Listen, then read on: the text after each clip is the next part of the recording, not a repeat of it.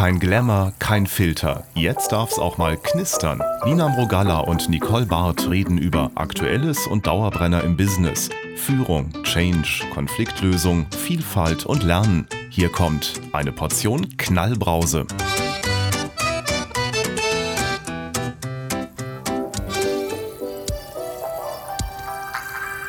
Hallo Nicole. Hallo Nina. Ich habe äh, ein kontroverses Thema mitgebracht. Da bin ich jetzt ganz gespannt. Ja. Wozu braucht die Welt noch Frauennetzwerke? Oh ja, das ist ein tolles Thema. Ich sag dir auch warum. Also, du, wie du weißt, bin ich ja selber in einem Frauennetzwerk. Mhm. Mm, Dann habe ich auf meinem Schreibtisch gerade oder bin ich gerade mit meinem mit einem Kunden im Dialog, der sagt, ich brauche das Thema Frauen irgendwie, wir brauchen irgendwie mehr Frauen. Mhm. Äh, hast du Expertise, äh, wie man sozusagen dahin kommt und was hältst du von so einem Netzwerk? Und ich kenne auch einige Unternehmen, die so Netzwerke haben und versuchen, das auf ein anderes Level zu heben. Ja, finde ich äh, insofern interessant. Ich bin in keinem Frauennetzwerk. ich weiß auch warum. ja, weil häufig ich in so Situationen reinkomme. Also ich, ich hatte diverse Anfragen schon mal von Netzwerken, auch da dazu zu kommen. Ähm, ich selbst finde es schwierig, weil ich mich nie darüber definiert habe, irgendwie Frau in meiner Ja. Rolle zu sein. Also ich sehe mich als Trainerin, ja, als Beraterin, als Mediatorin, aber nicht als Frau, die das oder jenes macht. Und ähm, ich habe mich immer schwer getan, auch mit diesem Ansatz, dass eine Frau eine besondere Rolle zugeschrieben bekommt, quasi vom Unternehmen oder ähm, ja, aus einer, aus einer Organisation heraus, tue ich mich ganz, ganz schwer mit.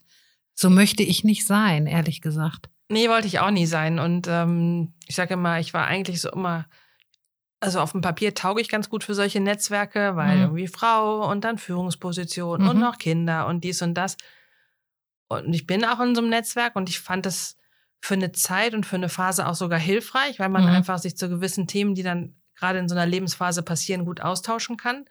Ich glaube, es war auch eine Phase, wo man sich erstmal so ein bisschen zusammenrotten musste und überlegen muss, mh, wie, wie platziere ich mich an manchen Dingen im Business. Mhm. Aber da bin ich auf meiner Zeitskala vielleicht irgendwie Anfang der 2000er oder irgendwie Ja. sowas, oder? Ja. So die ersten von so 2000 bis 2010. Jetzt die Uhr eine ganze Ecke weitergedreht, ist es ja gar nicht mehr die Frage, ob man als Frau irgendwie äh, an die Macht kommt oder so. Oh, Mhm. da kriege ich schon echt Gänsehaut, Ja. wenn ich das höre. Sondern für mich ist viel spannender die, die Frage ist doch eigentlich, wie kriege ich Unterschiedlichkeit in Unternehmen rein? Ja. Das und das gar nicht so darauf zu reduzieren, wie du gerade Nee, sagst, genau. auf dieses Frauenthema.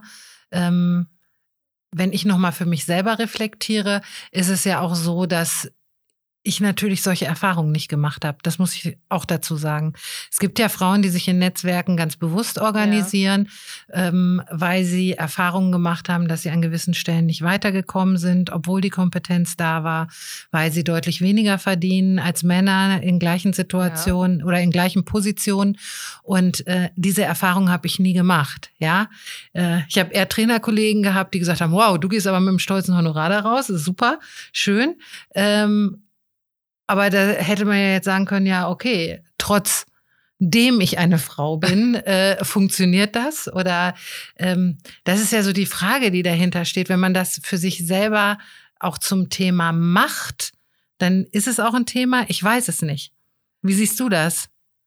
ich, also ja, ich glaube, es gibt an, es gab an vielen Stellen, es gibt es wahrscheinlich auch immer noch so Kräfte, die einwirken. Man spricht von der gläsernen Decke, die es Ja. wahrscheinlich geben wird. Aber ich frage es halt, wie löst man das? Ja. Und ich glaube, dass dieses in sich geschlossene Netzwerke für eine Phase gut war, um sich so ein bisschen Grundhaltung anzueignen, um sich Selbstbewusstsein Mhm. zu holen, um sich ähm, Rückmeldung zu holen, um sich auszutauschen über Erfolgsgeschichten und so ein bisschen auch strategisch darauf vorzubereiten.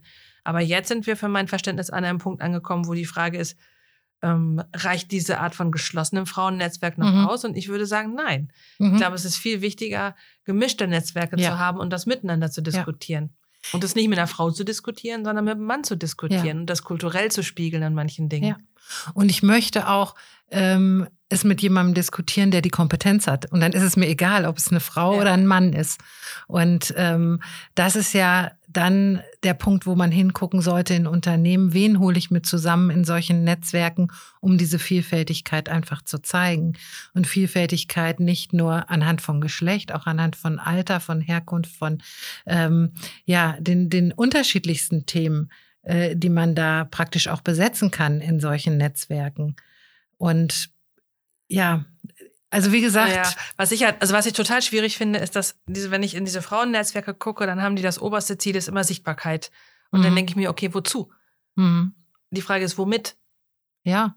Und nicht wozu. Und also meine, ich würde, ich bin kein Freund von diesen Netzwerken. Ich glaube, die, die waren gut, aber die gehen eigentlich in eine nächste Phase und die sollten sich öffnen. Das sollten keine geschlossenen Netzwerke sein, sondern ich finde es toll, wenn in der Phase 2, Frauennetzwerk 2.0, hm. wäre für mich eigentlich gemischtes Netzwerk 3.0, wo man sich mit verschiedenen, ja, wo man einfach sich mit den Personen trifft in offenen Netzwerken, wo man Themen hat. Ja. manchmal sind es Karrierethemen, manchmal sind es irgendwie äh, geschlechtsspezifische Themen, manchmal sind es Gehaltsthemen, manchmal sind es Machtthemen. Aus Unternehmenssicht, das würde ich ganz gerne nochmal aufmachen, wenn man sagt, wir wollen mehr Frauen in Führungspositionen, ne, mhm. Quote sogar ja. haben und so weiter, ist ja auch die Frage, hebe ich das über ein Netzwerk und hebe ich das in, über Initiativen? Mhm. Und ich habe eigentlich die Erfahrung gemacht, wenn eine Unternehmensleitung für sich erkannt hat, dass sie das wollen, dann ist es eher eine Frage, das über Zielsetzung deutlich zu machen. Also woran messe ja. ich zum Beispiel erfolgreiche Führung? Mhm.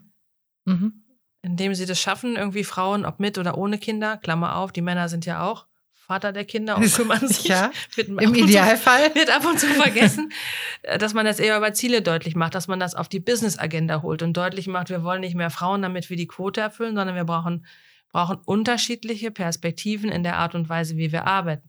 Wir brauchen diese Vielfalt in der Art und Weise der Zusammenarbeit, weil damit kriegen wir eine andere Qualität. Ja. Damit kriegen wir mehr Geschwindigkeit und das hilft uns wiederum, als Unternehmen gut zu sein. Mhm. Und dann ist es nicht der Frau wegen, sondern es hat einfach einen Unternehmenskontext. Ja. Dann hole ich so aus der Minderheitsecke raus. Das ja. finde ich nämlich echt ja. gruselig. Es bekommt so einen Stempel, den ich überhaupt nicht haben will. Und deswegen sperre ich mich auch äh, gegen solche Netzwerke.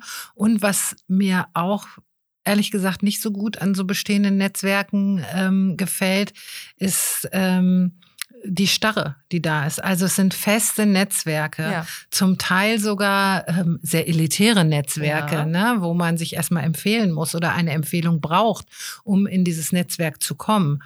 Ähm, ich fände es viel spannender, wenn da Bewegung drin ist und immer wieder auch neue Leute hinzukommen mit spannenden Themen und die auch neue Impulse setzen und nicht, dass man so wabert in einem äh, ewig gleichen ähm, ja, Gedankenstrom, weil alle sich gegenseitig selber auf die Schulter klopfen und sagen, wow, wir sind super erfolgreiche Frauen und wir haben es geschafft sondern wirklich auch immer wieder die Impulse da reinzuholen. Von also nicht außen. das Elitäre und Geschlossene ist das Attribut der Attraktivität, sondern doch, es ist doch eher das Öffnende. Ja. Das Öffnen, was es attraktiv macht, reinzugehen. Mhm. Nicht zu sagen, du hast die Hierarchie, du hast das Geschlecht und die Position und am besten noch äh, jeden Dienstagabend Zeit, dahin ja. zu kommen und sich so und so viele Stunden im Jahr zu engagieren, mhm. sondern eher zu öffnen und über Themen anschlussfähig zu genau. werden. Ne? Genau. Und es kann auch sein, dass ich äh, dann in so einem Netzwerk vielleicht zwei, dreimal im Jahr nur auftauche, weil dann auch Themen an der Tagesordnung sind, die für mich von Bedeutung sind oder wo ich auch einen Beitrag zu leisten habe.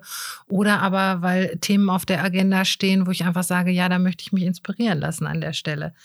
Ähm, aber da so, so einen Pflichttermin rauszumachen und ähm, ja, so, so ein zusätzliches To-Do, was dann in meinem Timer immer wieder hochpoppt, ähm, das brauche ich ehrlich gesagt nicht. Im Grunde müsste man doch nur diese Netzwerke anpassen an das, also wie so ein Fresh-Up und nochmal neu aufstellen und weiterentwickeln, so wie sich halt auch die Organisationen weiterentwickelt mhm. haben. Also wir arbeiten ja nicht mehr in starren Hierarchien, wir mhm. arbeiten nicht mehr in ständig starren Terminen, nicht mehr in starren Teams und das gleiche übersetze ich für Netzwerkarbeit mhm. logischerweise. Mhm.